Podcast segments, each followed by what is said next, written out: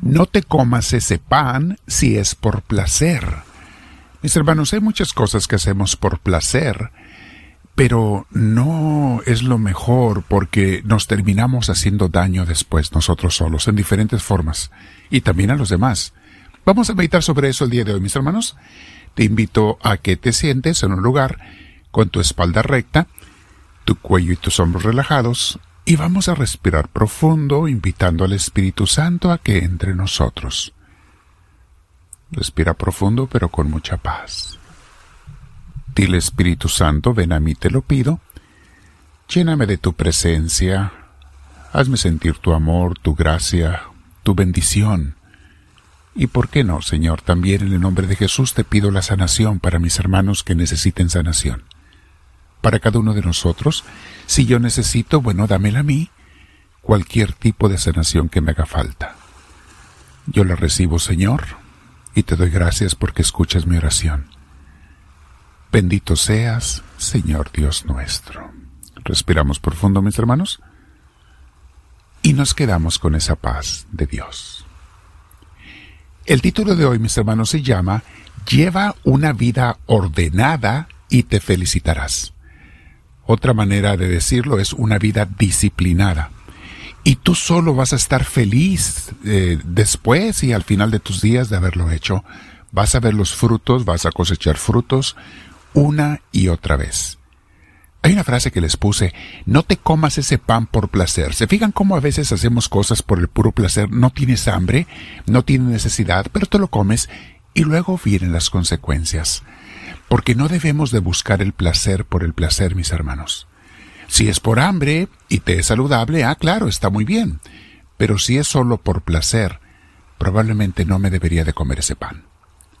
Hay tantas cosas que hacemos por placer, mis hermanos, especialmente en el mundo moderno en que hay abundancia de bienes, de comida y de placeres por todos lados, cosa que antes no había en la historia de la humanidad.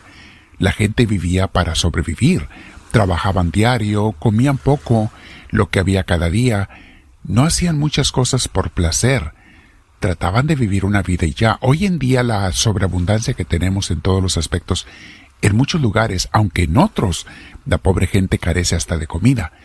Pero los que estamos donde hay abundancia, mis hermanos, caemos mucho en buscar los placeres, nos convertimos de mal en peor, nos echamos a perder. De hecho, el placer en sí mismo no es malo, mis hermanos, no, no malentiendan.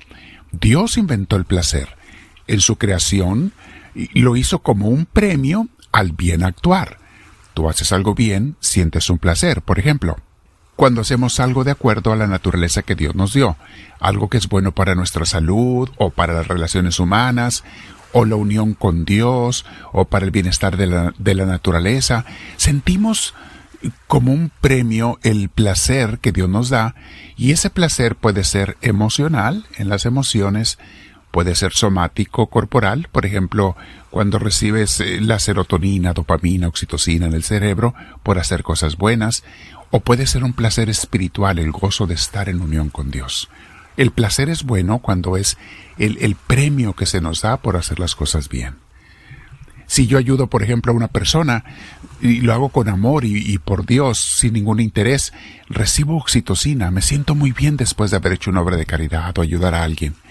Si practico la caridad o planto, por ejemplo, flores, o cuido un jardín por hacer un lugar más hermoso, o lo hago por la naturaleza, planto árboles, o visito a una persona necesitada para ayudarle, por su bien, o si paso tiempo con Dios en la oración buscándolo a Él y amarlo, todas estas cosas, mis hermanos, todas estas actividades me van a traer un placer después de realizarlas, que es un placer sereno, es un gozo tranquilo y más duradero.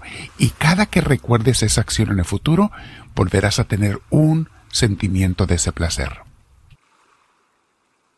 Tristemente, mis hermanos, como les decía, hemos abusado del placer en sí mismo al buscar el placer por sí mismo y no como consecuencia de las buenas acciones.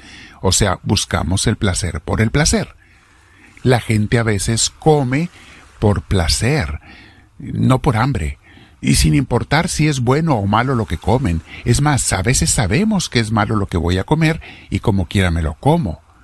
La cantidad también, a veces come uno de más por placer. Y todo esto, mis hermanos, trae las consecuencias. Caída de la salud, la obesidad y cuantas cosas más que trae. Todo tiene sus males. En las actividades, veo a veces que me da más placer el quedarme en la cama en el día libre o el día que pueda, o quedarme sentado en un sillón con mi teléfono, viendo redes sociales o videos, qué sé yo, eso me causa más placer que salir a caminar o hacer ejercicio. Pero si hago ejercicio, sobre todo si hago algo de cardio donde acelero mi corazón, veré que el cuerpo mismo me va a dar las dopaminas que me dan un placer y un relajamiento, mucho más que si me hubiera quedado sentado donde no recibiría ese, e, ese premio. El cuerpo te lo agradece cuando haces ejercicio. La mente, tu conciencia te lo agradece cuando haces algo bien, cuando te sacrificas de algo por hacer algo mejor. Y en las relaciones amorosas, mis hermanos de parejas, es igual. La gente quiere tener el placer sin el compromiso, es el problema. Sin formar una familia, sin tomar compromisos, sin tener hijos y educarlos bien, quieren tener todo tipo de placeres sin eso. Entonces, pues vienen todos los desórdenes de inmoralidades, de inestabilidad emocional, inestabilidad relacional, vienen enfermedades, vienen abortos, tristemente el asesinato de bebés y demás. ¿Por qué?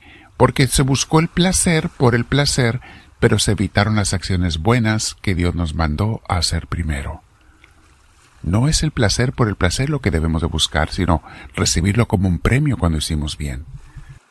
Ahora hay placeres sanos, eh, moderados, que si podemos tener, eh, comerte un postre, comerte algo, está bien, pero siempre y cuando hagamos las cosas bien como lo debemos hacer. Los santos nos hablan del sacrificio y la mortificación como armas para dominar la carne con sus deseos desordenados de placer.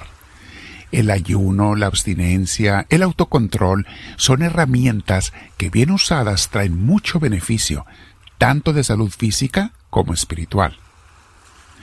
Yo sé, mis hermanos, que este tema a lo mejor no crea mucho placer el estar oyendo esto como que no es lo que quisiéramos oír. Todos quisiéramos hacer lo que fuera y que no hubiera consecuencias, pero no es así la vida. De hecho, me recuerdo a una tía muy querida que a lo mejor está escuchando esta, eh, este audio que bromeando dice ella, ¿por qué será, mi hijo, que todas las cosas que más me gustan en la vida o engordan o son pecado? me hizo mucho reír cuando la escuché por primera vez es su broma. Sí, así es. Las cosas que más nos gustan en la vida es, queremos decir, las que más nos causan placer. Pero el placer no ordenado, sino desordenado, son las que engordan o son pecado. En nuestro crecimiento espiritual, mi hermana, mi hermano, te invito a platicar sobre esto con Dios. Pregúntale, ¿de qué cosas me debiera privar para ofrecerte un sacrificio de santidad, a la vez que ayudo a mi salud y al bienestar personal y social y humano? Medita la cita de Hebreos capítulo 12 versículos 10 y 11 y Proverbios 12 del 1 al 3. Leemos brevemente Hebreos. Nuestros padres aquí en la tierra nos corregían durante esta corta vida, según lo que les parecía más conveniente, pero Dios nos corrige para nuestro verdadero provecho, para hacernos santos como Él. Aquí está, cuando Dios nos priva de cosas, viene una disciplina, pero es por nuestro bien, y tú te la tienes que aplicar también. El versículo que sigue dice, ciertamente ninguna corrección es agradable en el momento de recibirla sino que duele. Pero si uno aprende la lección, el resultado es una vida de paz y rectitud. Y eso, mis hermanos, te causa mucho placer. Abajo están las citas para que las releas o reescúchalas en el audio. Proverbios 12.1 y siguientes dice, El que acepta que lo corrijan ama el saber, es una persona sabia. El que aborrece la reprensión es un tonto. Porque Dios favorece al que es bueno, pero condena al hombre con dobles intenciones. El que hace el mal no está nunca seguro. En cambio el santo está bien arraigado. Palabra del Señor. Quédate meditando con el Señor, mis hermanos. Dile, háblame Señor, que tu siervo te escucha.